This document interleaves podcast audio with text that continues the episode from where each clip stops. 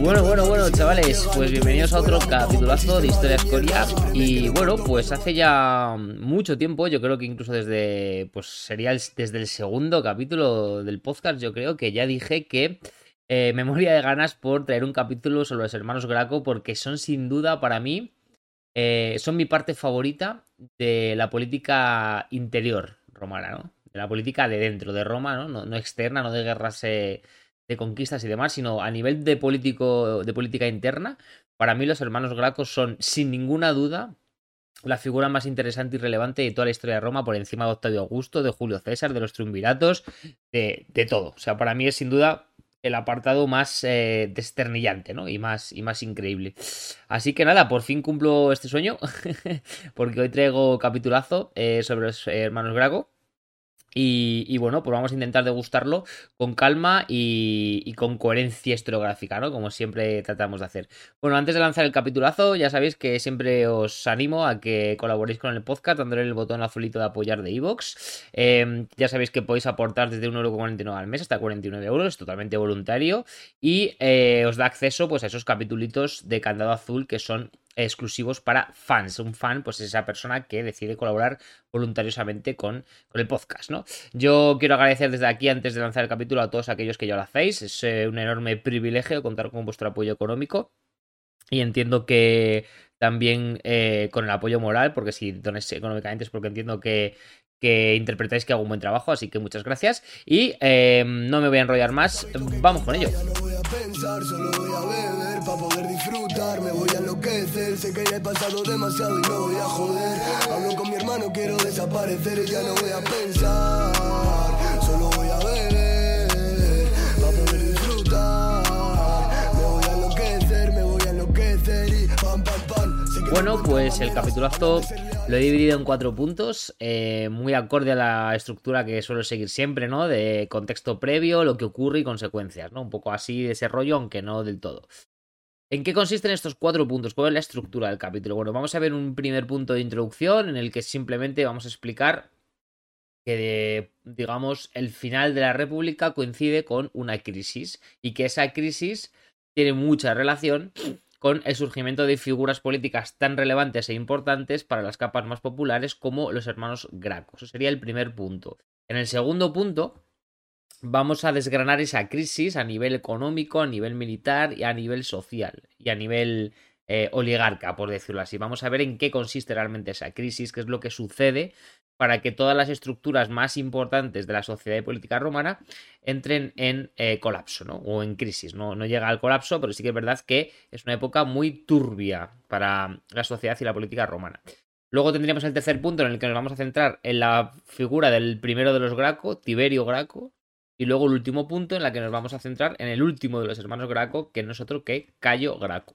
Por lo tanto, acordaros siempre, primero es Tiberio y luego Cayo Graco, ambos hermanos de sangre. Cuatro puntos, por lo tanto, un primero de introducción, un segundo del contexto previo, ¿no? Eh, y en el que analizamos esa crisis ya de forma más concreta. En el primero solo la mencionamos por encima. Y luego, eh, tercer punto para Tiberio y cuarto punto para nuestro querido amigo Cayo Graco. Vamos con ese primer punto de introducción. Eh, ¿En qué consiste esto de, del final de la República? ¿no? Realmente, ¿qué es lo que ocurre? Bueno, em, realmente, em, si pensamos en Roma, siempre tendemos a creer, yo también, yo el primero, vamos, que la expansión romana eh, solo trajo gloria, ¿no? Eh, y dinero y, poder a Roma, pero no es del todo cierto. De hecho, eh, esta expansión romana que Roma vive tanto, sobre todo en la parte final eh, de la República, en la segunda mitad de la República, por decirlo así, recordamos que durante la primera mitad de la República sí que es cierto que, ocurren las guerras latinas, las guerras samnitas y demás, pero la expansión definitiva, donde Roma, bajo mi punto de vista al menos, pasa de ser una república a ser un imperio, ocurre sobre todo en la segunda parte de la República, ¿no? Bueno, pues en esa segunda parte de la República se da una expansión enorme Em, que va a afectar negativamente a la estructura social y política del Estado romano. También positivamente, por supuesto, sobre todo a nivel económico, pero hay que decir también que la expansión romana va a afectar negativamente también a la estructura social y política del Estado. Tenemos que entender que Roma está preparada, está prediseñada eh, para una ciudad, para un territorio pequeño. Cuando Roma se expande y domina el Mediterráneo, la sociedad y la política romana no tiene los instrumentos necesarios ni el organigrama adecuado para comportarse como un imperio. Y esto va a generar tensión y crisis. Y es una de las razones eh, por las cuales va a acabar eh, cayendo la República en favor del imperio, con ese Principatus de Augustos del 27 a.C., que es cuando se pone fin de forma oficial, ¿no? A través de, Octavio Augusto, con el segundo eh, triunvirato, a la República de Roma. Por cierto, triunviratos, otro temazo que habría que tratar algún tema en eh, Historia Escoria. Por ello, eh, realmente la época que siga la dominación del Mediterráneo, después de esas guerras púnicas en las que Roma ya se, digamos, se, clarifica, ¿no? al mundo como dueño del Mediterráneo, después de eliminar a Cartago, que es el competidor natural y equilibrado de Roma, pues después de esa dominación del Mediterráneo, realmente lo que le viene a Roma no es una época de gloria eh, por estar solo y, digamos de dominación absoluta, sino realmente le viene una época de crisis, sobre todo a nivel interno. A nivel interno es una época de crisis bastante importante y como os decía, esta crisis se va a dar en todos los ámbitos, tanto de la vida privada como de la pública. Y el desenlace no es otro que eh, finalmente, desgraciadamente, digo desgraciadamente porque a mí me encanta la República, la disolución de esta misma, de la República, en favor del Principatus de Augustus o lo que se conoce más popularmente como eh, el Imperio, ¿no? 27 de Cristo eh, el imperio. Es importante entender esto porque eh, fijaos que puede llamar la atención como eh, la expansión romana o la conquista romana de todo el Mediterráneo, del mundo conocido más civilizado, como eso que a priori solo podría traer cosas buenas, va a acabar desembocando en el fin de la República en favor del Principatus de Augustus, porque parece que es un organigrama político, que, una idiosincrasia política que podría eh, moverse mejor en este entorno ya más imperialista. Así que muy curioso esto, en primer lugar, eh, cómo la expansión romana puede en un principio ser una de las causantes más importantes de que estalle una crisis que va a acabar con la República para eh, hacer surgir el imperio romano, ¿no? esa época que va del 27 a ya la propia caída de Roma en el 476 después de Cristo. Recordemos que la historia de Roma se divide en tres partes, ¿no? Monarquía, república e imperio. Eh, de la monarquía nunca hemos hablado nada, la república sí que hemos tratado algunas guerras y demás. Y pues con esta crisis, digamos que se daría, se daría paso al imperio, ¿no? Además es sabido, esto está documentado, hay una crisis en finales del siglo II antes de Cristo y eh, primer siglo antes de Cristo en Roma hay una crisis a nivel de política interna eh, increíble, o sea, de hecho hay dos triunviratos, bueno, ocurren un montón de cosas y todas esas crisis, como os decía, vienen muy empujadas precisamente por esa expansión romana para la que ni la política ni la sociedad de Roma están aún preparadas, ¿no? Para eh, acogerlas con los brazos abiertos como, como deberían hacer, ¿no? Bueno, con esto realmente dejaríamos el, primer punto, que ya veis que es muy cortito. Yo solamente quería hacer mucho y cambié, de hecho creo que lo he repetido hasta tres veces, en cómo la expansión romana acaba desembocando en algo no bueno del todo, aunque bueno, el imperio también trae sus cosas buenas. Y ya pasaríamos a un punto mucho más denso, mucho más concreto, eh, que sería la época de Escipión Emiliano, el destructor de Cartago, el protagonista, vamos, de la Tercera Guerra Púnica, eh, como destructor de Cartago me refiero, y eh, tenemos que hablar de esta época, de la época de Escipión Emiliano, porque es sin duda el personaje del momento y además es justo el contexto previo al estallido político eh, y, mediático de los Graco. Entonces es importante entender qué pasa antes de los Graco, porque todo lo que ocurre antes de los Graco es pues todos esos ingredientes que vamos a ir echando al caldo para que ese caldo coja un sabor, ¿no? Un sabor tradicional, ¿no? Eh, pues los Graco van a ser ese sabor y hace falta entender un poco cuáles son los ingredientes para que se cocine ese caldo. Vamos a ver cómo se cocina el caldo. Como os decía, la política exterior romana del segundo siglo antes de Cristo es verdad que a nivel económico sí va a tener un auge y muchas mejoras, evidentemente, porque se va a cobrar impuestos a más gente, se va a, digamos, a sustraer todo lo que se va encontrando a nivel de material, etcétera, etcétera, ¿no? Lo que viene a ser un imperio que va conquistando nuevos territorios. Pero también es cierto que va a traer eh, cambios sustanciales e importantes a nivel de la a nivel de sociedad y eso no va a ser tan positivo a priori para Roma. Hay mm, además dos, digamos, dos campañas importantes para Roma a nivel militar, la campaña de Oriente y la campaña de Occidente. La campaña de Oriente es un éxito rotundo, ahí sí que podemos decir que no aporta nada malo en ninguno de los ámbitos. Eh, de hecho, lo que más aporta es enriquecimiento para el Estado, sin ninguna duda, y también para sus ciudadanos. Pero la campaña de Occidente, sobre todo aquella centrada en Hispania, es un desastre, es bastante desastre. No es que sea un desastre 100% rotundo, porque no lo va a ser a largo plazo, pero a corto y medio plazo sí que es una campaña eh, con la cual los romanos tuvieron sus más y sus menos respecto a si resultaba rentable o no la conquista de Hispania. Por varias, por varias razones, eh, realmente. Em, pero sobre todo por, el carácter guerrero y, la capacidad de defensa subestimada de celtíberos y lusitanos, que los romanos, como decía, pues habían infravalorado en gran medida.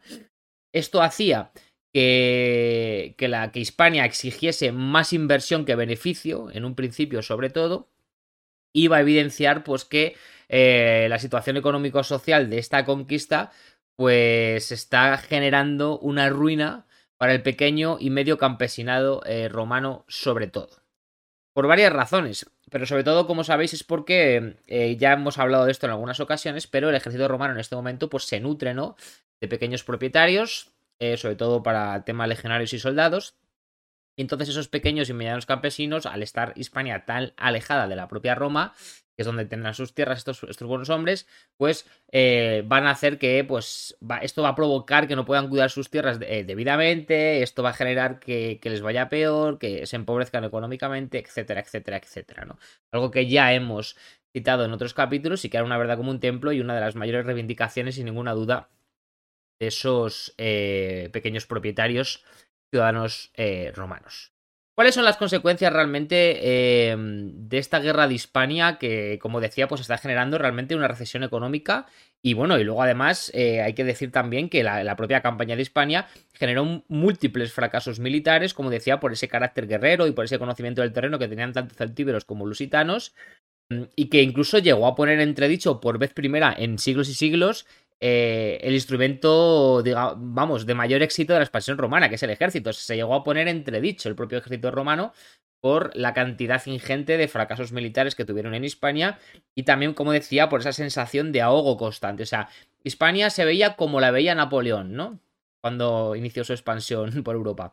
Una llaga. Napoleón la llamaba la llaga, ¿no? Bueno, pues en este caso para Roma es lo mismo. Hispania es una llaga que no para de supurar pus y sangre en forma de dinero, materiales y hombres, ¿no? Pensad que Hispania requería constantemente envío de hombres, envío de hombres jóvenes, envío de dinero, envío de material, envío de barcos, y todo eso no iba siendo rentable por varias razones, como decía, por el carácter guerrero, por cómo conocían el terreno los celtíberos y los gitanos, sí, eso por supuesto, pero además no olvidemos que las zonas en las que están guerreando los romanos no son zonas muy fértiles realmente. O sea, no son zonas que encima tú vayas a poder aprovechar luego a nivel agrícola, que es, realmente donde se mueve el dinero, ¿no?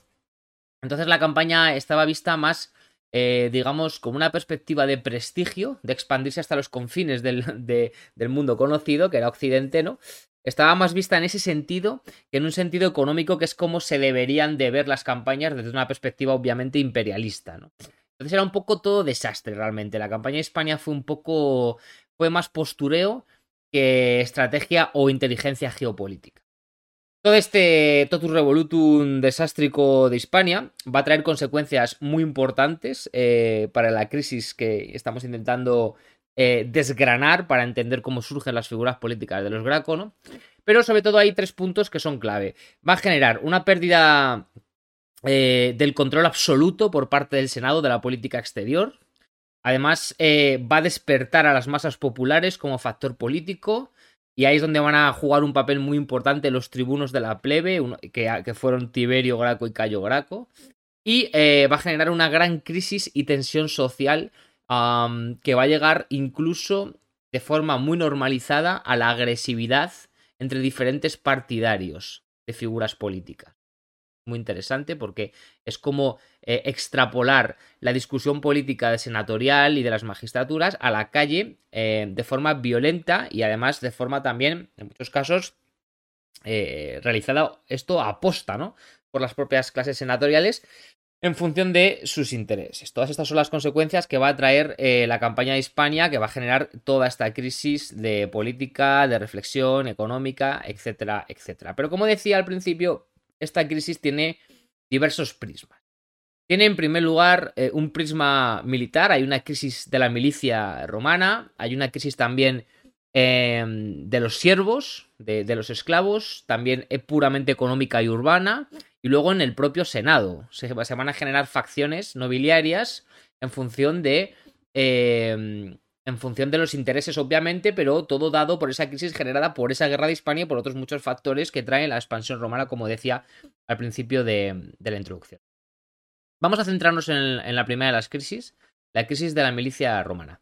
Tenéis que recordar, eh, esto lo comenté en el capítulo del conflicto patricio-plebeyo, que en Roma hay, digamos, dos rangos, bueno, de los no, de los no patricios y no esclavos, obviamente, de ciudadanos romanos. Hay dos rangos Em, que, digamos tú puedes pertenecer a uno u otro en función de si eres propietario o no propietario de bienes y de cuántos bienes. ¿no? Estarían por un lado los adsidus, que son propietarios que tienen el suficiente patrimonio como para poder servir en el ejército, y luego están los proletari, que son los no propietarios o muy muy tan tan pequeños propietarios que no tienen capacidad de servir en el ejército. De ahí vienen palabras pues como proletarios, eh, tan usado eh, tan usada no por el marxismo, por ejemplo. Hay que entender que Roma realmente es una potencia mundial eh, única y exclusivamente gracias a su ejército. O sea, la composición del ejército romano es su fortaleza, pero como vamos a aprender hoy en este capitulazo y en el anterior, también va a ser su debilidad. Es un ejército de composición puramente ciudadana, eh, a modo y ejemplo del griego, está yo creo muy influenciado por, por, los ejércitos oplíticos, ¿no? El ejército romano de composición ciudadana y además tienes que ser propietario y tener una cierta renta económica en patrimonio, ¿no? Exactamente lo mismo que hacían los oplitas eh, en Atenas o en Esparta, por ejemplo. Y como os decía, pues para servir a las legiones era necesaria eh, poseer la cualificación de Adsidus, lo que hemos comentado al principio eh, de este punto. ¿Qué pasa? Bueno, el alejamiento de las fronteras cada vez más lejanas, valga redundancia, y la necesidad pues, de mantener tropas en territorio externo cada vez más amplio y lejano, va a romper la tradicional alternancia de campesino-soldado. La mayor parte de los ciudadanos romanos en este momento son campesinos, como no puede ser de otra forma, hay mucho urbanita, pero es verdad que el grueso sigue siendo eh, campesinado, y eh, ese grueso, además campesino, que tiene unas pequeñitas tierras y que genera un dinero, son además, representan además, mejor dicho, el grueso del propio ejército. Entonces juegan, una, juegan un papel dual a nivel social en Roma de campesinos-soldado. ¿Qué pasa? Que las fronteras cada vez más lejos, cada vez más grandes, esos campesinos-soldados van a tener que pasar cada vez más tiempo, esto ya lo decía antes, entre cosechas y demás, fuera de sus tierras. Eso va eso va a hacer que desatiendan sus tierras y esto va a traer como consecuencia pues malas cosechas, empobrecimiento. ¿Cuál es la solución eh, que va a intentar traer la política romana? ¿Van a abrir las legiones a, no propietarios que no tengan estos problemas? No, porque Roma sí que tiene clarísimo que eh, los soldados de la legión son fuertes y defienden bien su nación porque son propietarios y tienen cosas que defender. Los romanos piensan como los griegos que aquellas personas que no tienen nada que defender no van a luchar hasta las últimas consecuencias de las legiones. Y esto, eh, de hecho, es bastante real, porque era una de las grandes bazas que tenía también Atenas, su Esparta, en sus, en sus oplitas, ¿no? La gente defiende mucho mejor su tierra cuando tiene algo que defender, si no, pues bueno, puedes traicionar más, ¿no? A tu, a tu nación porque no tienes tanto interés en defenderlo, ¿no? Pero era una gran baza que tenían los ejércitos romanos, que al contrario de otros como los persas, se nutrían de esclavos, por ejemplo, que ya ves tú lo que, la moral que puede tener un esclavo respecto a, defender su, tierra cuando no hay ninguna tierra que defender. Lo que van a intentar hacer no es abrir el ejército a los no propietarios, a los proletarios, sino reducir la capacidad económica para el acceso. En el 214 era de 11.000 ases, lo van a reducir a unos 4.000 y finalmente incluso solo a 600, para que haya una mayor capa social que pueda acceder a la legión. Bueno, a la legión, al ejército romano. Esto ya nos habla de cómo se estaba dando una crisis económica importante. El hecho de que haya que rebajar tanto, tanto, tanto los límites económicos para poder acceder al ejército por renta ya nos habla de que realmente la sociedad romana, eh, sobre todo la no patricia, la más empobrecida, ¿no? Eh, pues se estaba empobreciendo mucho más y esto pues obviamente o se rebajaban los límites o se quedaban sin hombres para servir en el ejército. Es una nueva tendencia social que está generando un empobrecimiento general de la población y que incluso vamos a ver cómo hay un montón de adsidui, de propietarios, que van a pasar a ocupar el rango de proletari, que en vez de crecer, ¿no? Van a descender al rango de proletari porque van a acabar vendiendo el, el, poco patrimonio que tienen, pues para poder sobrevivir, básicamente. Entonces el ejército romano se va a ver en peligro de estar desabastecido de hombres en un momento, además, en el que es necesario tener muchos hombres para acabar por fin con esa llaga hispana que no para de sangrar, ¿no? Es decir, al final lo que ocurría es que se reducía la capacidad de reclutamiento en el ejército. Y como os decía, pues en un momento justo además en el que pues hay mucha demanda de hombres para esa guerra, esa llaga de Hispania y bueno, y otros conflictos en la Galia, en Oriente y demás. Esto, como os podéis imaginar, va a generar muchísima tensión social. Y se va a dar un y se va a ver esa, tensión social. Eh, además, eh, a partir del 156 a.C., sobre todo, que eh, Roma tiene diferentes frentes. sobre todo, pues, como os decía, en la Galia, en Iliria, Macedonia y en Hispania, donde más, sin ninguna duda, es donde más necesidad de inversión tiene. Y como decía previamente también, pues además Hispania es una zona de suelos pobres y con un enemigo muy duro, lo cual hace que todo sea mal, tenga mala perspectiva, ¿no? Ir allí, mala inversión de futuro, etcétera, etcétera. Y todo esto se va a ver, esta tensión social que se está generando, se va a ver muy bien materializada en el 152 a.C. porque se va a proclamar una leva para afrontar todos esos frentes bélicos que, que presenta el Estado romano de los que hablaba previamente, y esta leva, pues, va a tener un carácter muy impopular por todas estas razones hispanas que estamos dando. Y va a haber eh, tanta tensión social e incluso agresiva que eh, el Estado romano va a tener que suspender la leva e incluso eh, afrontar importantes disturbios en la propia ciudad de Roma, derivados de esa leva por la impopularidad de ir a Hispania a realmente a nada, ¿no? Lo que comentábamos un poco antes. A todo esto debéis sumar que realmente mm, eh, hablamos siempre de que el grueso de la economía romana lo producen los proletari y los adsidui, ¿no? Patricios, pero no olvidemos nunca que hay un grandísimo estrato servil de esclavos, compuesto por esclavos y esclavas, que se dedican a eh, producir para la ingente fábrica romana de forma gratuita. La pobre situación económica que sopesaba eh, también va a afectar, obviamente, eh, a la producción servil, aunque estos no cobren, sí que es cierto que aquellos que, mantienen a estos esclavos, pues van a tener menos poderío económico para mantenerlos de la mejor forma posible, entre comillas, ¿no? Y las pobres situaciones a las que estaban sometidos estos esclavos y esclavas, pues van a traer como consecuencia que estos aprovechen el momento de tensión social en Roma para sumarse a las protestas y precipitar la crisis completamente. Así vemos como en el 136 a.C.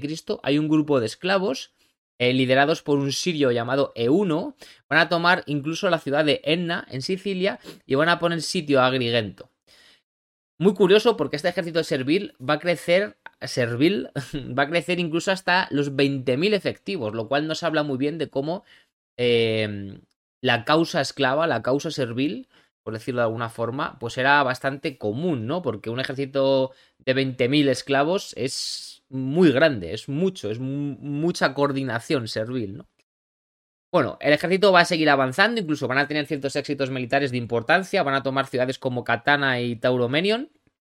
Y es muy curioso cómo eh, el Estado romano va a intentar someter la rebelión en varios intentos, pero todos van a fracasar hasta el 132 a.C., año en el que el cónsul Publio Rupilio, al mando de un ejército, va a conseguir someter de una vez por todas eh, al ejército esclavo. Digo que es muy curioso cómo el Estado romano intenta, pero no lo consigue, porque esto también yo creo que nos habla del momento de crisis eh, social y económica y política que está viviendo Roma, ¿no? que incluso no le permite acabar con una rebelión servil en la que seguramente habría muchos efectivos, pero de poca experiencia bélica, ¿no? Pues incluso en esa situación Roma no es capaz, ¿no? De, o sea, la propia nación que apenas 50 años antes derrota al mejor, a uno de los mejores generales de todos los tiempos, con uno de los mejores ejércitos de, todos los tiempos, que es Aníbal y los cartagineses, solo 50 años más tarde, por una crisis, por una expansión romana desmesurada, es completamente incapaz, ¿no? De acabar con un ejército de 20.000 esclavos que no tienen casi ninguna experiencia bélica. ¿no? Es muy curioso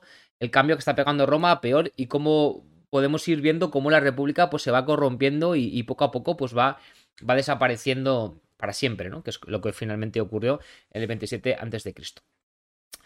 A las revueltas serviles, a la crisis en la milicia que comentábamos antes, hay que sumarle pues que eh, al final esta crisis también obviamente afecta a la economía y esto va a generar una crisis urbana muy importante. Tenemos que entender que en la primera mitad del siglo II Roma y toda la nación romana vive un alto crecimiento demográfico muy importante, eh, además. Pero em, tanto Roma como sus colonias no tienen una infraestructura para poder eh, eh, para poder asimilar ese crecimiento demográfico. Esto obviamente va a traer como consecuencia, pues igual que ocurre hoy en día cuando viene mucha gente y no hay infraestructura para mantenerla, pues altos niveles de desempleo, desigualdad social y esto al final lo que va a generar es aún más tensión, más leña al fuego. Además, a partir del 138 a.C., hay dos cosas que hay que tener en cuenta muy importantes. Por un lado tenemos la guerra de Hispania y las revueltas serviles que siguen dando por el saco.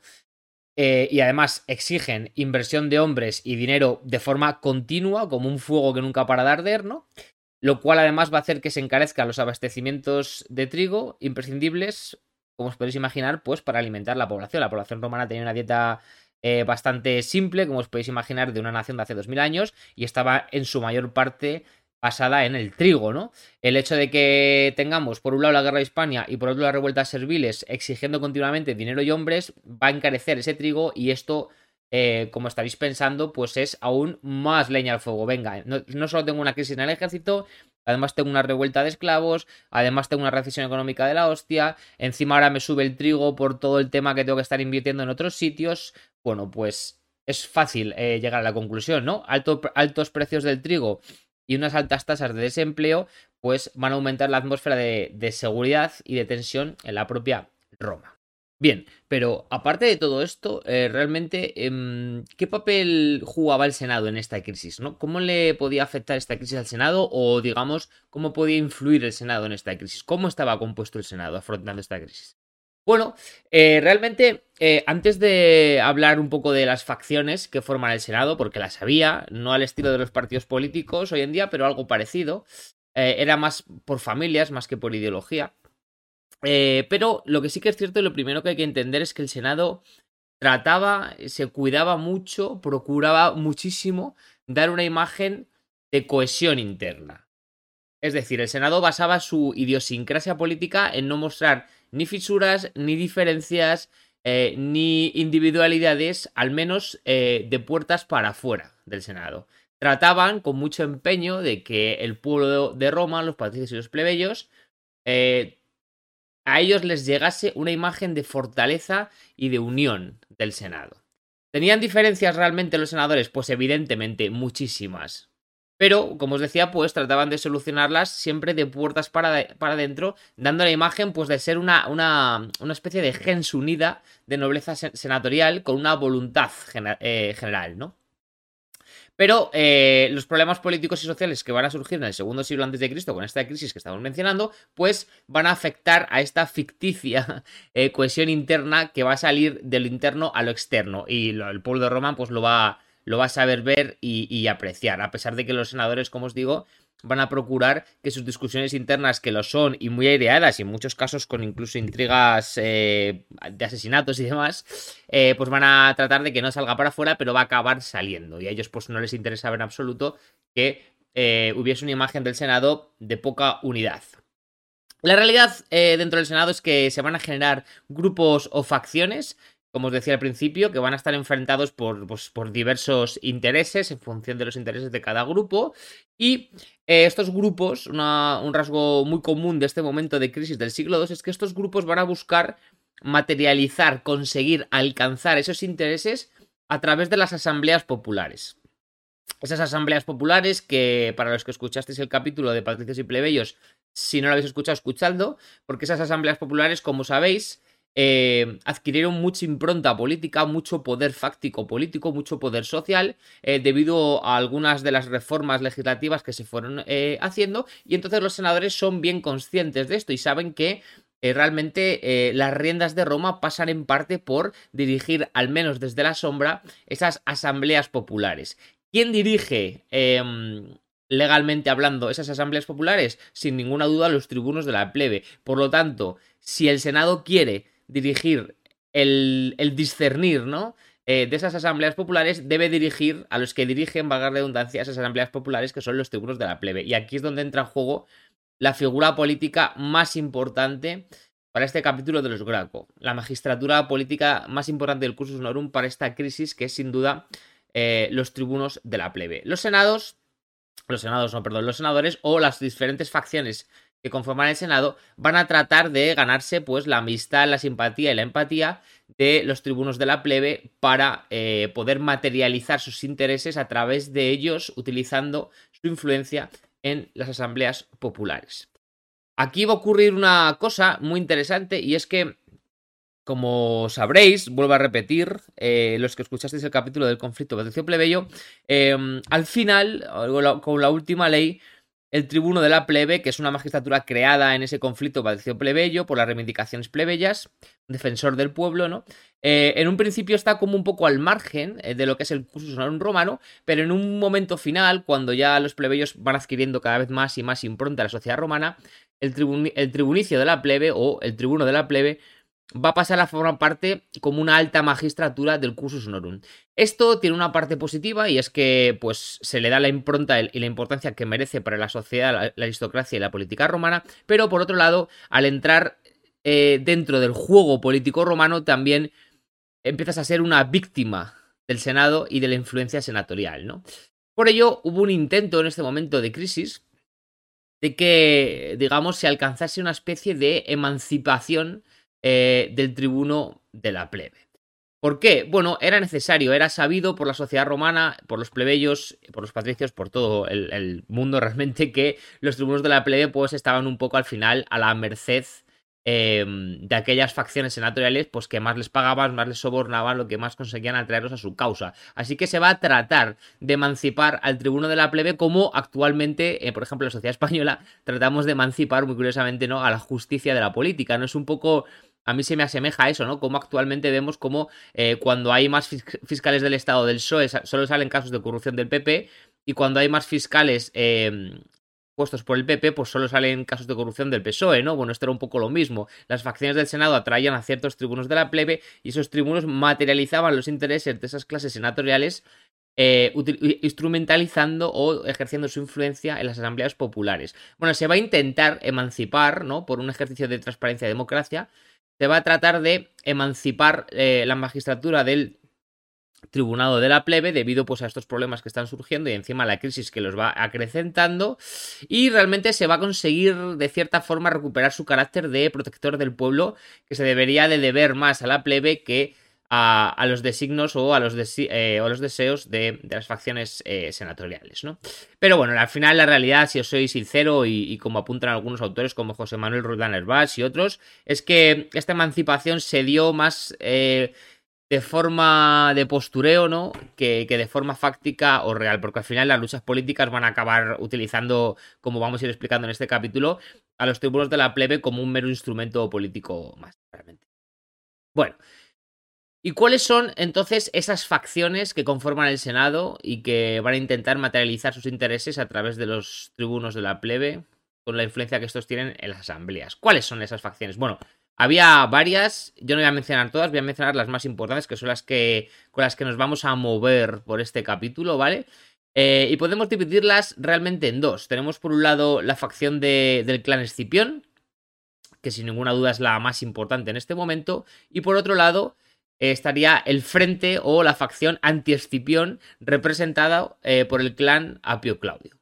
Estos son realmente, estas son, perdón, realmente las dos facciones importantes del Senado en este momento, serían el PP y el PSOE de, su momento.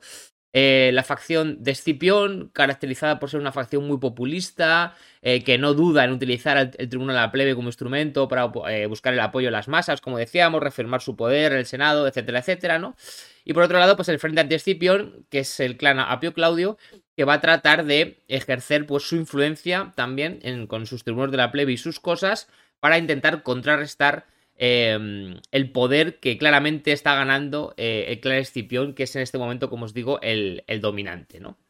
Bueno, la primera jugada eh, que podemos decir maestra, ¿no? La primera jugada maestra de la facción Escipión eh, se va a dar entre el 139 y 137 antes de Cristo y es que eh, a través de los tribunos de la plebe y, bueno y digamos pues el soborno ¿no? del clan Escipión a estos tribunos, pues el clan Escipión va a conseguir la aprobación de dos leyes que fueron la Lex Gavinia y la Lex Casia, que van a garantizar el voto secreto en todas las asambleas populares, incluido el Senado.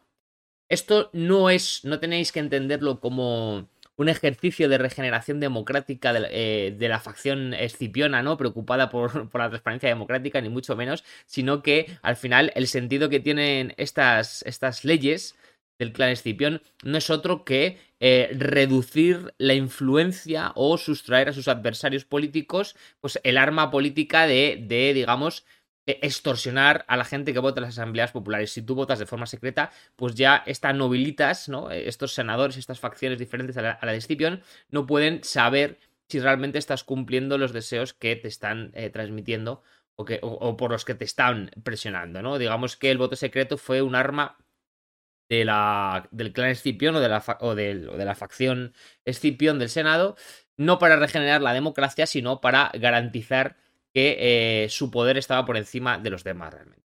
Pero el problema real del pueblo no era tanto las votaciones secretas, sino como ya sabéis, pues eh, un problema derivado del conflicto patricio-plebeyo, que además este conflicto no acabó de solucionar del todo, y no es otro que el ager públicos. La ley, es verdad que hubo una ley, la Licinio Sextias, que limitó la posesión de, territorio, ¿no? De, terreno cultivable, pero esto no terminaba de, solucionar el problema del Ager Publicus porque, eh, al fin y al cabo, no se dio un reparto de tierras que era lo que el pueblo romano venía exigiendo, sobre todo la plebe, ¿no? Y sobre todo necesitando. En el 140 a.C., Lelio, que era testaferro, era realmente un testaferro de Escipión, presentó una propuesta de reparto de tierras eh, muy interesante que tenía cierta, cierta vinculación con los problemas reales que podía eh, representar la plebe romana, pero va a tener que retirarla eh, por, por, la gran oposición senatorial. O sea, cuando este Lelio presenta esta propuesta, realmente se le echa encima a todo el Senado y bueno, acaba por retirarla porque incluso partidarios de su misma facción, Scipion, Em, no están muy de acuerdo con ella. Era un tema muy delicado. Eh, podían haber accedido ¿no? a que se limitase la posesión de tierras, porque luego en la realidad sabían hacer sus triquiñuelas para tenerlas, aunque no debiesen tenerlas, ¿no? Pero ya repartirlas, que te las expropiase el Estado romano para repartirlas, era, digamos, eh, otro cantar, ¿no? Y por ahí no estaban dispuestos a pasar. Al fin y al cabo, este Lelio era un testaferro de Escipión, por lo tanto hablaba en nombre de Escipión si sin que pareciese que era Escipión el que realmente proponía este reparto de tierras. Y de nuevo, no debemos de ver esta, este deseo de Escipión como mm, un ejercicio para la igualdad social, ¿no? Sino que al fin y al cabo lo que busca es ganar popularidad porque su mayor deseo, lo que más ansia Escipión en este momento es su reelección como cónsul para poder dirigir la guerra en Hispania. Él está obsesionado con ser la estrella, la estrella del rock romano, que va a conseguir acabar con la llaga hispana. Pero para esta reelección consular necesitaba sin duda lo más importante, que es el apoyo popular en las asambleas. Por eso eh, Escipión empieza a tomar medidas más populares o más eh, demagogas, ¿no? Con objeto de conseguir más eh, importancia, más protagonismo en las capas más populares, que son al fin y al cabo las que necesita en las asambleas, ¿no? Esto, va esto, es lo que va a provocar realmente que Escipión decida lanzar el problema agrario de Roma a la palestra y esto va a traer como consecuencia que eh, se van a enfrentar el clan Escipión con las familias más poderosas de Roma. Finalmente va a lograr su objetivo eh, em, como cónsul, pero no va a conseguir solucionar el problema agrario. Es decir, va a conseguir ser reelegido como cónsul, gracias eh, yo, eh, bajo mi punto de vista, a esta campaña de marketing que hizo de poner en la palestra los problemas de la plebe romana, ¿no? E intentar solucionarlos con algunas legislaciones, como el voto secreto o esa, ese intento de reforma de reparto del ager publicus. Eh, todo esto le va a dar mucha popularidad y va a ser elegido como cónsul, pero no va a solucionar el problema agrario realmente, o sea que al fin y al cabo esto es humo, ¿no? es pan para hoy y hambre para mañana. ¿Qué hace ante todo esto el frente o la facción, porque aglutinaba diferentes familias, anti-Escipión, liderada por Apio Claudio? Bueno, pues mientras Escipión eh, es eh, enviado a Hispania como cónsul, como él ansiaba, para acabar con esa guerra, además se le va a enviar para dirigir el asedio de Numancia, que ya está empezando a, ser un coñazo dentro del coñazo general que representa Hispania para, para la máquina bélica romana pues este clan enemigo de los escipiones, eh, encabezado como os decía por Apio Claudio, va a dar un golpe de efecto importantísimo en las luchas políticas senatoriales, y es que va a sacar una ley de reparto agraria entre los proletarios. y que además va a conseguir superar en apoyo popular eh, a Escipión gracias a esta medida. Es un movimiento político muy inteligente lo que va a hacer el Frente ante Escipión. Va a decir, vale, Escipión, eh, con el voto secreto de esas dos leyes y ese intento que al final se queda en nada de reforma agraria, eh, alcanzó tal popularidad que incluso fue elegido como cónsul y enviado a acabar con la guerra en Hispania, que era probablemente lo mejor que se podía hacer en ese momento en Roma a nivel de, popularidad, ¿no? Pues lo que pensó muy sabiamente la facción anti-Escipión es, vale, si nosotros sacamos una ley de reparto de tierras aún mejor y que realmente sea real, ¿no? Eh, mejor que la que ha sacado el clan Escipión, pues ganaremos en popularidad y los fundiremos, ¿no? Y efectivamente, esto es al fin y al cabo lo que hacen, ¿no? Sacan una ley de reparto agraria entre proletarios que va a conseguir, sin ninguna duda, hacer que, Apio Claudio y su facción superen en apoyo popular a Escipión entre las capas más populares, que son las necesarias, no olvidemos nunca esto, por eso lo voy a repetir mucho, que son de las que más se precisa para adquirir impronta en la política romana. ¿Qué ocurre? Que una vez que se saca la ley, es votada y es aceptada, hace falta ejecutarla. Y aquí, señores y señoras, es donde entra en juego nuestro primer protagonista del capítulo. Porque para ejecutar o materializar eh, esta, esta reforma agraria, la facción va a utilizar a Tiberio Graco, proponiéndole como tribuno de la plebe en el 134 a.C., que es el año exacto en el que se inicia eh, el tribunado de Tiberio Graco. 134, 133 de Cristo. Tiberio Graco, por lo tanto, entra en el juego político romano gracias a la facción anti-Escipión eh, que van a utilizarle como instrumento. Ellos piensan en un, en un, principio que le pueden utilizar como instrumento, ¿no? Eh, dándole, regalándole eh, el tribunado de la plebe, convenciendo a las capas populares de que es el mejor candidato para ejercer ese cargo, porque Tiberio va a llevar a cabo esa reforma agraria que tanto precisa Roma. Por lo tanto, en un principio, tenemos que ver a Tiberio Graco como un instrumento más de una facción senatorial que lo único que pretende no es llegar a una igualdad social eh, en la sociedad romana, sino hundir al clan es el motivo por el que Tiberio Graco sube a la palestra. Año 133 a.C., Tiberio Graco ya es tribuna eh, de la plebe en Roma. Y en un principio, pues, eh, él va a representar, sin ninguna duda, porque además de ahí vienen sus orígenes, pues a la más rancia nobilitas eh, romana.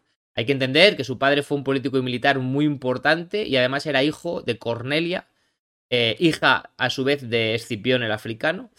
Y eh, motivos personales, pues le habían alejado mucho al propio Tiberio Graco del clan Escipión. De hecho, incluso se le consideraba un enemigo, ¿no? Del clan Escipión. Quizá por eso, quizá ese, ¿no? mejor dicho, fue el motivo de que el frente ante Escipión optase por Tiberio Graco como candidato al tribunado de la, de la plebe. ¿no? Em, recibió una muy buena educación, esto hay que saberlo, porque vamos a ver mucha influencia en sus reformas eh, de grandes reformistas helenos como Clístenes o, Solón.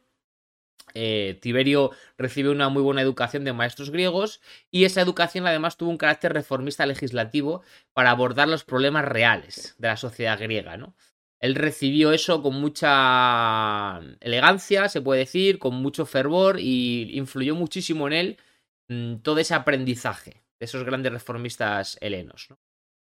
El tema agrario. ¿Cómo va a llevar a cabo Tiberio Greco, eh, Tiberio Graco, perdón, pues eh, la mayor misión que se le impone, que no es otra que, oye, eh, ejecutar, materializar esa lex agraria que la facción anti-Escipión ha utilizado como elemento propagandístico para hundir al clan Escipión, ¿no? Utilizando Tiberio Graco para ello. Bueno, como tribuno y alineado con el clan Apio Claudio, pues eh, va a sacar una lex agraria. Eh, que, como os decía, va a suponer una victoria sobre el clan Escipión. Que años atrás lo había intentado, pero fracasó, ¿no? Con ese testaferro de Escipión. ¿En qué consiste que dice esta lex agraria? Bueno, va a volver a disposiciones antiguas, eh, como la ley Licinio Sextias, va a beber mucho de esa ley, pero le va a añadir cositas nuevas que van a marcar una diferencia muy importante. Puntos clave. Nadie puede. Nadie va a poder acaparar más de 500 yugueras, son lo que hoy en día 125 hectáreas. Se pueden ampliar a 250 por hijo, hasta un máximo de 1000 yugueras. Y eh, la tierra sobrante, es decir, si alguien tiene más de eso, con los hijos y todo, la tierra sobrante debía de ser devuelta al Estado para ser parcelada en fincas pequeñas no superiores a 30 yúgaras y entregárselas a ciudadanos colonos a perpetuidad por un pequeño pago. Esta es la clave de la reforma. Esta reforma no es como la ley Licinio Sextias, que al fin y al cabo consistía únicamente en limitar la posesión territorial. Esta va a retomar esa limitación territorial que ya trajo aquella ley del conflicto patricio-plebeyo y además va a concretar muy bien qué se va a hacer con esa tierra que sobra cuando tienes más de mil yugueras ya eh, acaparadas. Que es repartirlas entre, entre los demás romanos, ¿no? Eh, por un pequeño pago. Puesta en marcha, eh, para poner en marcha la ley, no puesta en marcha porque aún no está, de hecho esto trajo mucha amiga, para poner en marcha la ley se hizo algo que es muy romano, que es crear una comisión solo para esto, ¿no? Los romanos eran especialistas en crear eh, chiringuitos concretos para cosas muy concretas, ¿no? Es algo que hemos heredado, desgraciadamente, creo, eh, pues los países de cultura latina, ¿no? Como, como el nuestro. Em, van a crear una comisión que se llamó Tresviri Agris Judicandis Signandis, de tres personas que se van a encargar de todo lo que conlleve la ejecución de esta nueva lex agraria. Esta propuesta realmente hay que entender que es muy innovadora, muy progresista, pero no va a alterar demasiado la propiedad privada.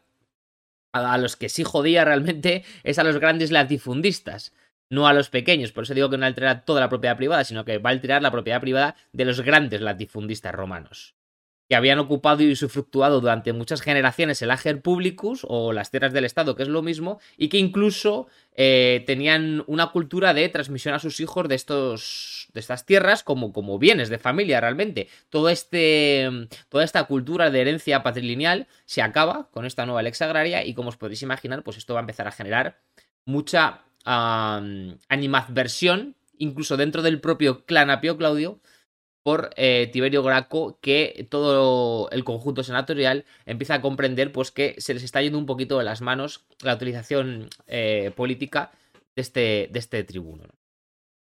¿Cuál es el fin real de la reforma? Porque ahora yo os la he contado así muy bonita, ¿no? Muy, muy así, muy progresista, muy de igualdad y tal. Pero ¿cuál es el, cuál es el fin real de la reforma? Que no olvidemos, no es invención exclusiva del bono de Tiberio, sino que ya venía eh, digamos, eh, propulsada ¿no? por el clan Apio Claudio, que al final son grandes terratenientes.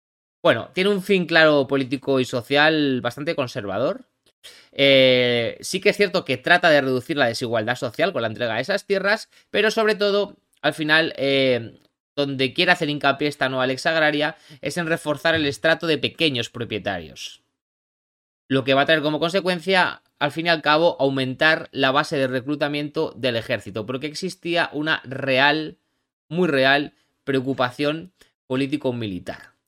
Y ahora, para que entendáis aún mejor cuál es el fin real de la reforma, os voy a leer literalmente un discurso del bono de Tiberio Graco en el contexto de ejecución de esta lex agraria. Las fieras que viven en Italia tienen sus guaridas y un techo bajo el que cobijarse. Pero aquellos que combaten y mueren por Italia solo tienen el aire y la luz y ninguna otra cosa más. Sin casa, sin residencia fija, vagan con sus mujeres y sus hijos.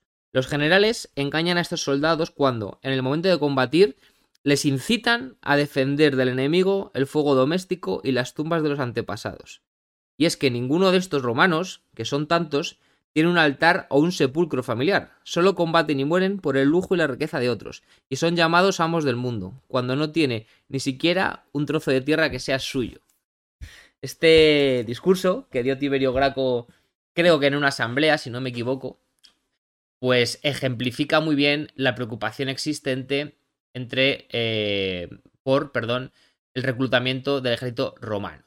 Por eso decía que al fin y al cabo esta reforma, que sí que es cierto que va a mejorar la situación de la sociedad romana en pos de la igualdad, al fin y al cabo es conservadora, porque va a arreglar la situación de pequeños propietarios, pero aquellos que no eran propietarios van a seguir igual de jodidos. O sea, la plebe más baja, siendo ciudadana romana, va a estar igual de jorobada, porque va a seguir sin poder recibir lotes de tierra porque no va a poder pagar ese pequeño coste que tienen.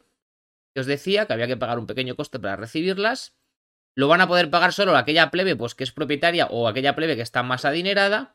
Entonces, por lo tanto, tampoco van a poder participar del ejército, no van a poder lucrarse, etcétera, etcétera, etcétera, ¿no?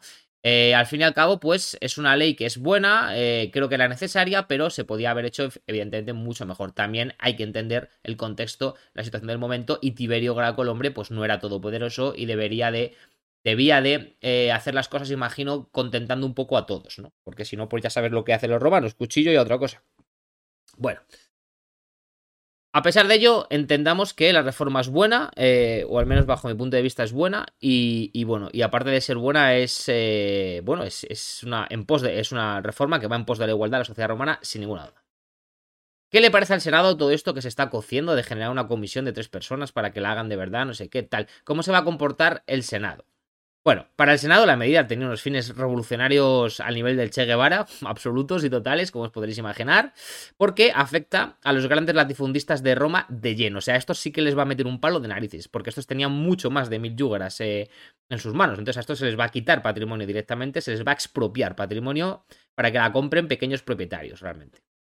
Así que la parte más reaccionaria del Senado, como os podréis imaginar, se opuso radicalmente Además, pensad que es gente habituada a imponer su voluntad en cualquier tipo de contexto.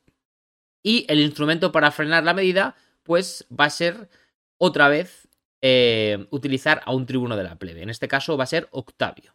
Y se van a utilizar, se va a utilizar, perdón, el poder de veto del tribuno de la plebe de Octavio en el momento de la votación. Octavio, pues era un tribuno de la plebe eh, muy impuesto por esa parte del Senado más reaccionaria eh, y además Octavio pues era un latifundista, o sea que estaba en sintonía con la parte más reaccionaria del Senado.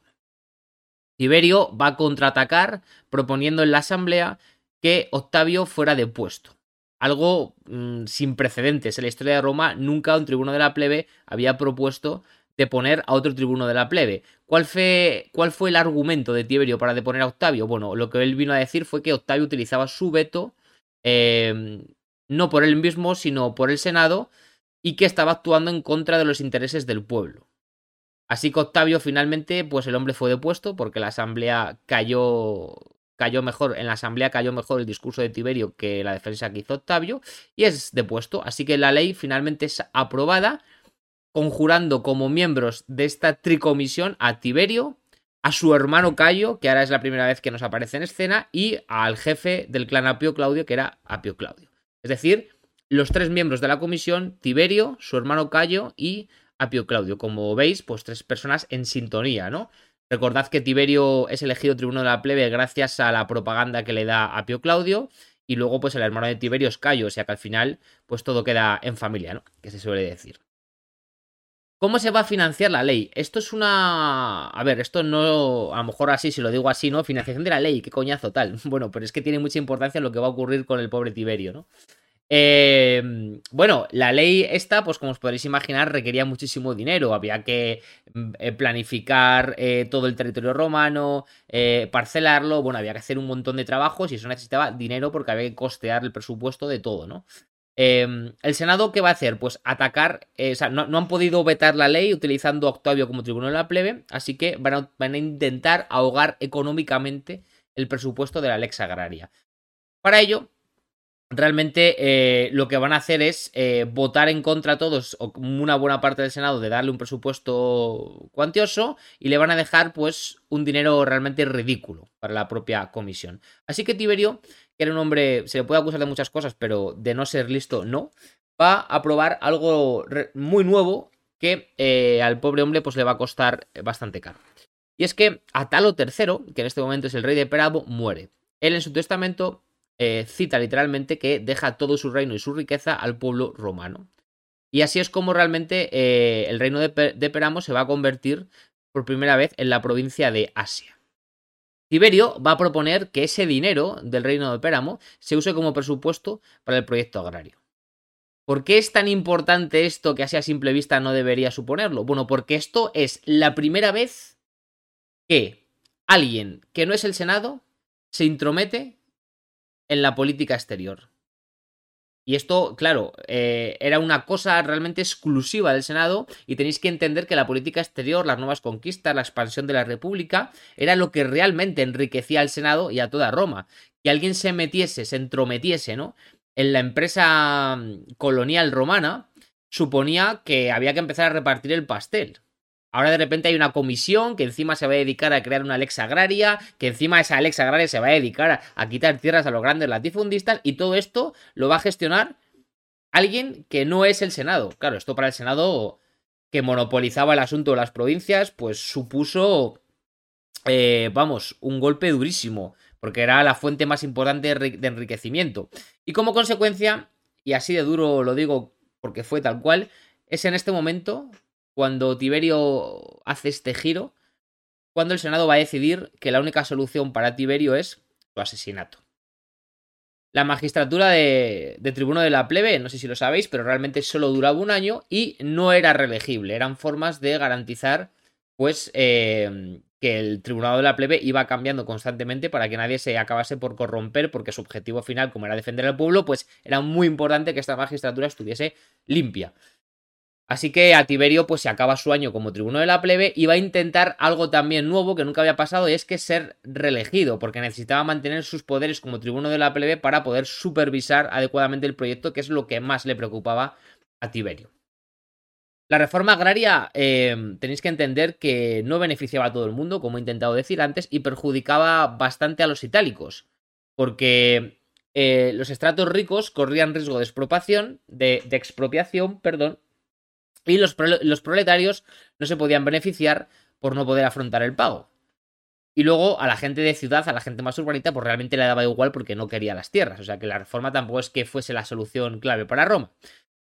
Todos estos caracteres que os acabo de leer, eh, a los que ni les va ni les viene la reforma, van a ser, pero que son muy numerosos, son los que van a ser muy utilizados eh, también por el Senado para empezar a atacar a la figura política de Tiberio Graco. ¿no? El movimiento de reforma, por lo tanto, se apoya realmente en la plebe rústica, fundamentalmente, y la urbana, pues casi nadie estaba muy interesado. La asamblea para la reelección de Tiberio como tribuno de la plebe, algo como os decía, pues novedoso y que nunca había ocurrido. Em, cuando se va a suceder, y después de que realmente los poderes eh, fácticos que odiaban a Tiberio ya hubiesen eh, agitado a las masas que no están muy de acuerdo o que no están muy vinculadas con esta lex agraria, eh, lo que van a hacer los senadores con esas masas es irrumpir de lleno, algo totalmente ilegal, en la propia asamblea mientras están votando en favor, además parece ser, de que Tiberio como tribunal de la plebe fuese reelegido por segundo año consecutivo, algo, como os decía, que nunca había ocurrido porque se saltaba la legalidad. Y una vez que eh, irrumpen, además, interesante saber que son guiados a donde está la asamblea por el propio primo de Tiberio, llamado Escipión Nasia, ocurre una batalla campal entre los senadores y sus simpatizantes y, eh, bueno, pues Tiberio y sus simpatizantes a hostia limpia con palos, así es como lo narran. Eh, esta batalla campal dejó dos o tres centenas de muertos y entre ellos, desgraciadamente, el propio Tiberio Graco, que según dicen, pues murió atropellado por la masa en la estampida y que fue rematado por su colega de tribunado. Tras esto, además es importante saber que hubo una grandísima represión por parte del Senado, perdiendo la vida una gran parte de los partidarios de Tiberio. O sea que la cosa no solo se queda en irrumpir en la asamblea para que la votación no sea favorable, sino que hay una batalla campal, sino que lo maten y lo rematan, y luego encima de matar al propio Tiberio, eh, en los días posteriores hay una gran represión eh, contra los simpatizantes del propio Tiberio. Una vez muerto Tiberio, pues se da una lucha política lógica y coherente, ¿no? Se sabía que esto iba a ocurrir, porque su muerte no significó la suspensión del proyecto ni la comisión, y al final eh, se va, lo que se va a hacer en la comisión es sustituir a Tiberio por eh, Licinio Craso. La oligarquía y el clan Escipión están dispuestos a ahogar este proyecto por cualquier vía, de hecho ya han demostrado que son capaces incluso pues, de, de convencer a la turba eh, eh, plebeya romana para incluso matar al propio tribuno de la plebe, ¿no? Eh, y bueno, ellos van a intentar, van a seguir intentando ahogar esta comisión. Ya se han cargado una de las dos patas clave del proyecto agrario, que es Tiberio, y ahora falta cargarse la comisión. Y aquí entra por, yo diría que segunda vez, una cuestión muy importante, que es la de los aliados itálicos no romanos, no, ciudadanos romanos, ¿no? Aquellos que son itálicos, eh, pero que no son ciudadanos romanos de pleno derecho. Escipión y el clan Escipión eh, van a entender muy bien que esta es una baza importante, eh, una buena arma política con la que luchar contra las facciones anti-escipionas, ¿no? y van a utilizar esta cuestión como arma arrojadiza. ¿Por qué era importante esta cuestión? Bueno, porque si esta Lex Agraria iba para adelante con, la, con la, comisión, eh, eh, aquellos ciudadanos itálicos no romanos se, iban a ver muy defenestrados económicamente porque eh, aquellos que habían recibido tierras y grandes lotes de colonias por apoyar al ejército romano como legionarios, pues iban a ver cómo les arrebataban las tierras para entregárselas a los ciudadanos romanos que son digamos, el objetivo de la Comisión Agraria. El objetivo de la Comisión Agraria es generar mayor igualdad de patrimonial entre los ciudadanos romanos, pero deja fuera completamente a aquellos aliados itálicos que no son ciudadanos romanos. Por lo tanto, Escipión va a haber una oportunidad muy buena aquí para eh, erigirse, erigirse él y su clan como el defensor de los aliados itálicos, ¿no? Em, con Roma. Eh, ¿Cómo lo va a hacer? Bueno, va a utilizar eh, pues el populismo. Va a venir a decir que al fin y al cabo los planes de los Graco y de la comisión no, es otro, no son otros que eh, racistas, ¿no? Que los senadores romanos de pleno derecho son los únicos que se van a ver beneficiados, que los aliados itálicos, a pesar de haber servido en el ejército, de haber apoyado a Roma cuando más lo necesitaba, los van a dejar de lado. Bueno, todo esto que, ya sabéis de sobramente conocido, porque actualmente también se utilizan estos eslóganes vacíos para tratar de convencer a la gente eh, de votar hacia un lado u otro. utilizaban exactamente igual en Roma hace 2000 años, ¿vale? Pero en vez de, hablar de inmigrantes y no sé qué, pues se hablaba de, itálicos, de aliados, de soci, de, bueno, ciertos términos latinos que, se utilizaban pues para este tipo de, de, influencias, al fin y al cabo. ¿Qué es lo que ocurre? Que finalmente el pobre Escipión muere repentinamente y se va a reconstruir la comisión agraria se va a recomponer con Cayo Graco a la cabeza, de forma indiscutible ahora, Fulvio Flaco y Papirio Carbón, que van a aprovechar el vacío dejado por Escipión, porque sin Escipión, el clan Escipión, valga redundancia, va a perder mucha influencia, porque al fin y al cabo él era no solo la cabeza visible, sino también el pulpo que tejía eh, sus tentáculos por todos los sitios, ¿no? Y bueno, van a aprovechar el vacío que deja el pobre Escipión para tomar como suya la cuestión de los aliados itálicos. Pero le van a dar una vuelta muy interesante, y es que estos van a decir, nosotros no hemos dejado a nuestros queridos aliados itálicos porque nuestro objetivo no es cuidarles siendo aliados itálicos, sino convertirlos en ciudadanos romanos de pleno derecho para que puedan beneficiarse de la reforma agraria. Y así, Fulvio Flaco, cónsul en el 125 a.C., va a proponer la ciudadanía romana a todos los aliados itálicos que la deseen. Esto es brutal porque para que la reforma pueda acaparar a esos estratos no romanos, en vez de añadir un anexo en la reforma que, digamos, pudiese afectar a, ciudadanos no romanos, pero sí hay aliados, directamente lo que van a hacer, que esto es algo que es muy romano, ¿no? Es romanizarles. Van a decir, vale, ¿os molesta que la reforma no, os afecte positivamente? No pasa nada. Oye, os convertís en romanos y ya está. Es una actitud muy romana, ¿no? Eh, o te romanizas o te romanizan. El Senado, antes de que se pudiera promulgar la ley de ciudadanía, va a decidir enviar al cónsul a la Galia con una urgente misión militar, ponerla entre comillas, y expulsar a los aliados itálicos de la ciudad de Roma. Pero la mecha de los aliados ya estaba realmente encendida. Y la ciudad latina de Fregelae, em, una vez que conoce el fracaso del proyecto de, de, Fulvio, que el pobre hombre no es que no lo llevase a cabo, sino que le envían engañosamente a la Galia a sofocar algo que no existe, ¿no? Eh, pues esta ciudad eh, latina va a decidir sublevarse.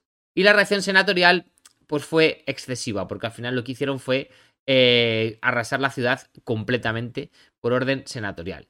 Que no solo lo hicieron por iniciativa propia, sino también para em, empañar la labor de esa comisión con la Lex Agraria, porque al final pensad que todo esto está ocurriendo solo para que se beneficien de la Lex Agraria, pero al final lo que flota por encima de todo es la Lex Agraria y esa comisión encabezada por Cayo Graco.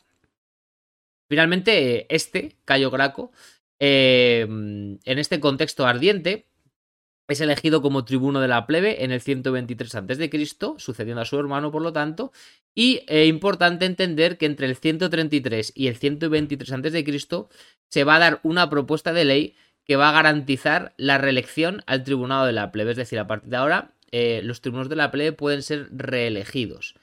El pobre Tiberio murió, pero eh, su voluntad de ser reelegido no. Y de hecho, se llevó incluso a materializar en una legislación que ahora ya sí va a permitir que los tribunales de la plebe puedan ser reelegidos por las asambleas populares. En ningún caso por el Senado, obviamente.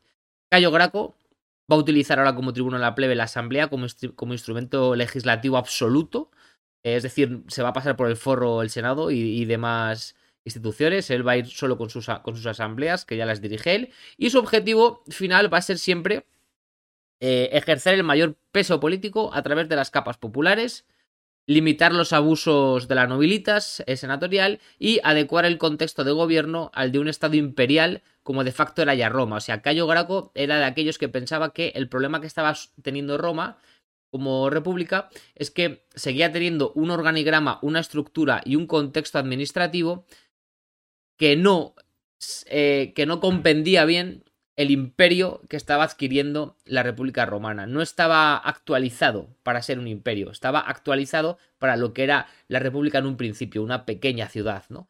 Pero no estaba eh, modernizado eh, para poder soportar el peso de un imperio que de facto, aunque no legal, era ya eh, Roma. Vamos a pasar a hablar de la legislación más importante que llevó a cabo Cayo Graco, que yo creo que es sin duda lo más, lo más interesante de su, de su, de su tribunado. Mira, eh, mirad, eh, tuvo al principio unas primeras propuestas eh, que claramente están relacionadas con la muerte de su hermano. Él imagino que le debió afectar mucho, obviamente, ¿no? y bueno, y también aparte de que le afectase por ser su hermano, yo creo que también le generó mucho miedo, ¿no? A las posibles reacciones senatoriales para con su persona. Así que vais a ver cómo las primeras propuestas legislativas que hace van un poco encaminadas a protegerse. ¿no? Tenemos la Lex Aba Actis, que va a impedir que un magistrado sea destituido. Eh, o sea, que perdón, va a impedir que un, que un, magistrado destituido pudiera ejercer cualquier otro cargo. Luego va a sacar la Lex de Provocatione, que es una. Eh, que para cualquier em, consecuencia legal que incumba que incoe, mejor dicho, como se diría legalmente, ¿no? Una pena capital necesita un decreto popular en asamblea. Es decir, cualquier medida que se quiera tomar judicial que acarree una pena capital, es decir, una pena de muerte, tiene que pasar antes por un filtro en la asamblea popular. Es una forma que tiene el de protegerse, es decir, de que el Senado no apruebe eh, o no conspire ¿no? En, en, aprobar una pena de muerte para un tribuno de la plebe, por ejemplo, se supone que no se podía hacer, pero bueno, al final lo hacían, eh, pues si eso, si eso se quiere hacer de forma oficial, tiene que pasar antes por la Asamblea Popular, con esta lex de provocación. Y luego una tercera propuesta que sacó, que eh, condenaba a senadores o magistrados que buscasen por cualquier medio la eliminación de un enemigo político. Como veis, tres leyes que, no tienen ninguna impronta respecto a la igualdad social que tanto buscó su hermano y que, va a caracterizar la obra legislativa también del propio Cayo Graco, pero que vienen a, a protegerse. Yo no creo que fuese tampoco mm, un tema de delirios de grandeza, ¿no? O de sentirse amenazado por todos lados, en plan, soy Dios y me quieren, quieren acabar con mi verdad, sino que eh, yo creo que el hombre, pues, necesitaba protección legal para poder hacer todo lo que hizo después que vamos a ver ahora, ¿no? De una de las partes más interesantes del tribunado de, de Cayo Graco es sin duda los proyectos de colonización. Va a fundar tres colonias eh, muy importantes, Minervia y Neptune en Italia, y la más eh, importante sin duda de las tres, que es Iunonia, en lo que era eh, la antigua Cartago. Esto va a responder a la necesidad de un reparto de tierras, no solo a título individual, sino también a título colectivo, porque esto, fundar colonias ya con todo el territorio, no es darte una finca pequeñita, sino es asentar a gente con grandes posibilidades a nivel de tierras y empresariales, ¿no? Era un factor complementario a la reforma agraria de su hermano. Y como os digo, pues era un proyecto en el que se entregaban grandes lotes de tierra de tamaño considerable que pues daban posibilidades comerciales e incluso empresariales a la gente. Es algo complementario a la lex agraria. Muy interesante esto. Luego importante, la ley frumentaria. Esta me parece súper clave porque además luego va a ser utilizada en su contra de forma muy astuta por sus enemigos políticos. Y es que eh, va a hacer algo que actualmente consideraríamos muy proteccionista o muy comunista, dirían algunos, ¿no? Que es que el grano vendido por parte del Estado tiene que estar siempre a un precio fijo y debe de ser siempre inferior al del mercado libre. Claro, los conservadores van a atacar esta medida eh, porque van a decir que vacía las arcas del Estado, pero realmente fue una medida que sí, que podría empobrecer un poco al Estado, pero que al menos garantizaba que todo el mundo en Roma pudiese adquirir grano, lo cual pues era bastante eh, honorable por la parte de Cayo Graco y, que dejaba ver sus valores políticos que yo creo que en este sentido pues eran muy positivos, ¿no? Luego sacó la ley militaris, que también es muy interesante porque va a proteger a los menores de 16 años de, prestar servicio militar obligatorio y va a garantizar equipamiento de los soldados a costa del Estado.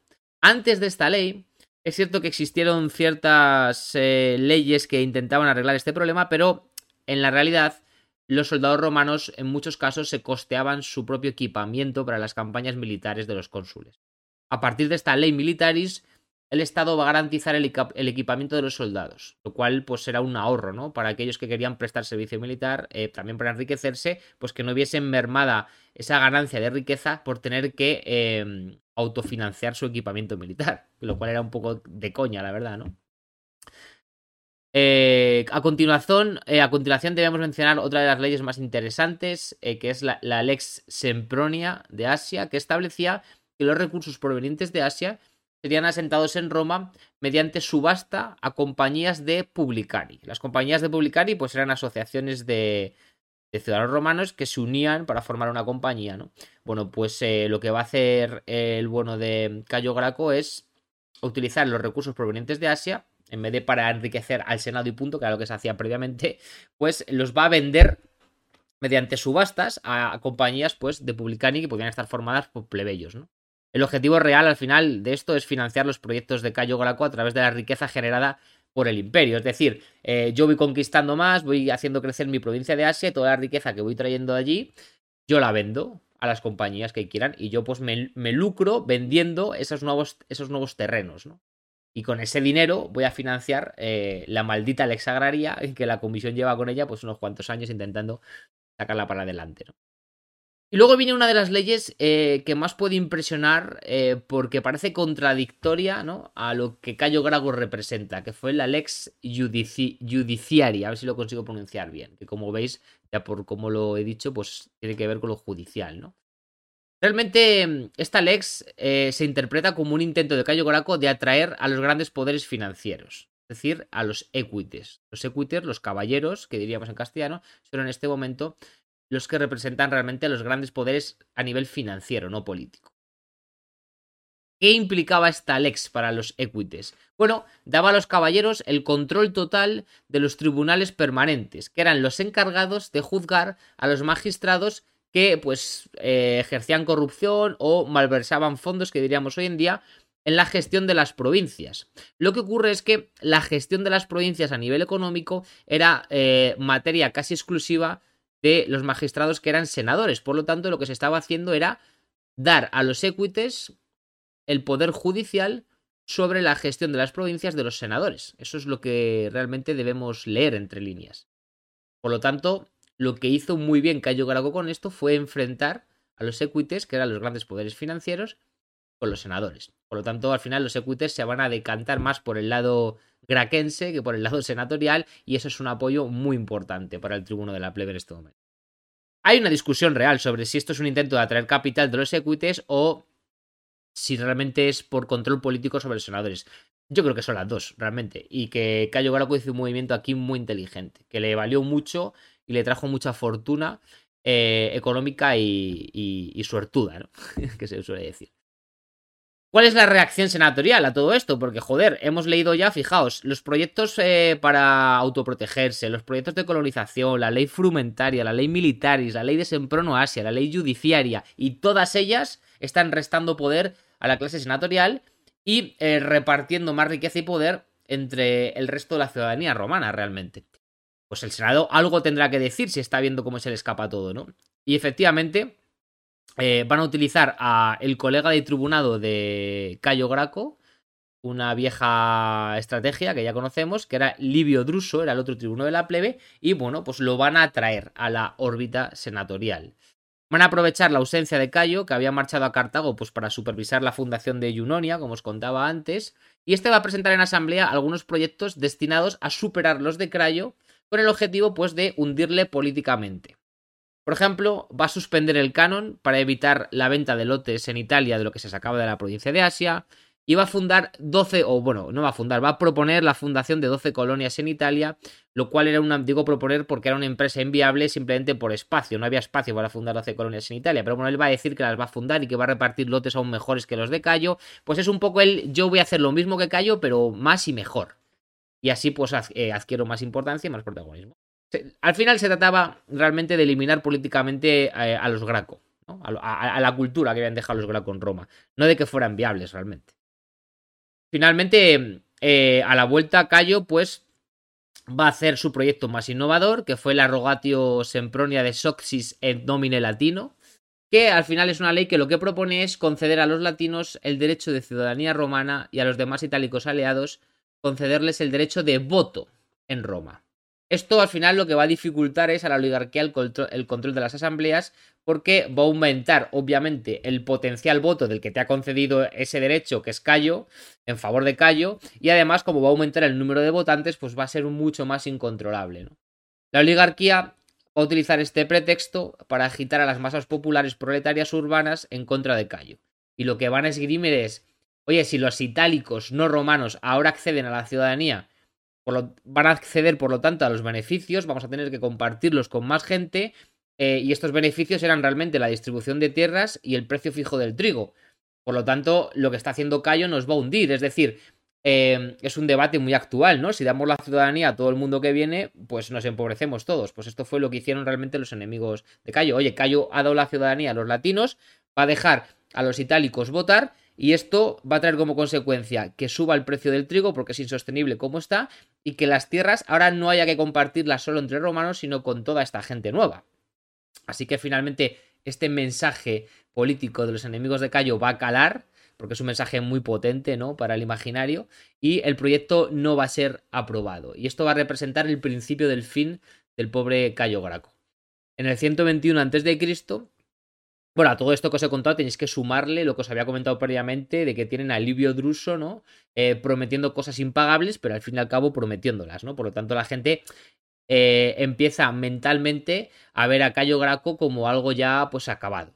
Más eh, el fracaso, ¿no? de no conseguir aprobar la ley que iba a garantizar la ciudadanía a los latinos, etcétera, etcétera. Bueno, en el 121 a.C. hay elecciones al tribuno de la plebe y aquí es cuando realmente se materializa el final de Cayo Graco porque no es elegido. Esto demuestra que los miedos suscitados por la oligarquía en las capas populares cuajaron a las mil maravillas en las asambleas romanas. A Cayo Graco es cierto que todavía le quedaba eh, su cargo como triunviro de la Comisión Agraria, pero ya no podía defender ese cargo a través de sus poderes como tribuno de la plebe. Por lo tanto, se quedaba bastante cojo, ¿no? Coja, cojo su poder, vamos. La oligarquía eh, va a traer a uno de los trimburos a su esfera, igual que había hecho con, con Drusio. Eh, y eh, este va a ser Papirio Carbón, que era además un antiguo pues, amigo de los Graco. Y van a probar los rumores, van a hacer como que se extiendan los rumores sobre que habían salido signos desfavorables para la fundación de la colonia en Cartago. Por eso os decía antes que van a utilizar la colonia de Yunona eh, que era mm, de creación de los Graco, como arma arrojadiza contra los propios Graco, diciendo que los signos habían sido desfavorables para su fundación eh, por los dioses, ¿no? Y que em, había que proponer la derogación del proyecto colonial en Cartago. Esto sería ya el último golpe que le faltaba a nivel, eh, a nivel político al propio Cayo, porque era su otra obra maestra, ¿no? Se va a proponer como votación por uno de esos triunviros, por el Papirio Carbon, y la votación generó violentos tumultos. Hasta tal punto y tan agresivos fueron que el propio Cayo Graco y sus simpatizantes, por miedo a ser asesinados realmente, porque estaban viendo cómo se repetía otra vez en una asamblea lo que había ocurrido con su propio hermano Tiberio, van a tener que huir al Aventino y los senadores, vez primera en la historia romana, van a dotar a los cónsules de poderes extraordinarios que les haga eh, hábiles para restablecer el orden dentro de la ciudad, decretando por primera vez, como os decía, para este objetivo, para este fin, el estado de excepción en la ciudad romana. Digo por primera vez porque nunca había ocurrido que se dejase a los cónsules ejercer la violencia con sus ejércitos dentro del Pomerium, dentro de la propia ciudad romana.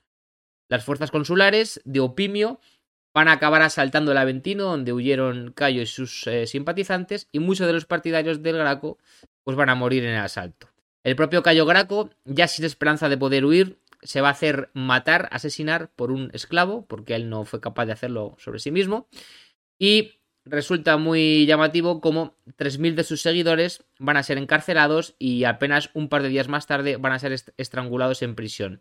Aquí se ve muy bien cómo el Senado no solo quería acabar con la figura política de Cayo Graco, sino con toda la cultura graquense, si se me permite la expresión. Se quería acabar con esa forma de hacer política mirando al pueblo eh, sin respetar nada más de los poderes tradicionales. Se quería acabar con esa con ese empuje, ¿no? Con esas ganas de hacer política, con esa idiosincrasia política, porque si no no hay sentido a matar a 3000 personas simpatizantes de Graco, porque sabes que cuando pase un tiempo esta gente va a volver a la carga eh, esgrimiendo, ¿no? Los ideales eh, de Tiberio y Cayo Graco por encima de los demás.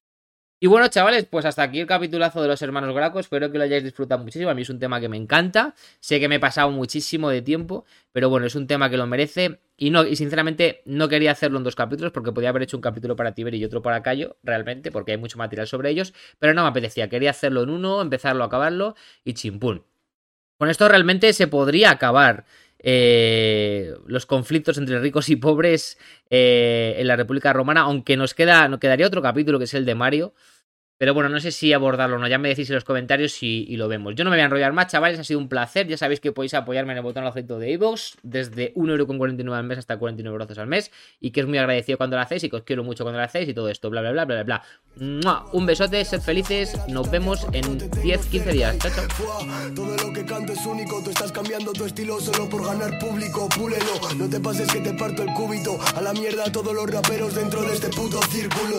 Si me junto con el Johnny, parto el micro Loca, si me das tu cora, para ti soy lícito. Como camarón, una rosa pa' tu pelo. Yo te he mordido el anzuelo, pero sigo siendo el mismo.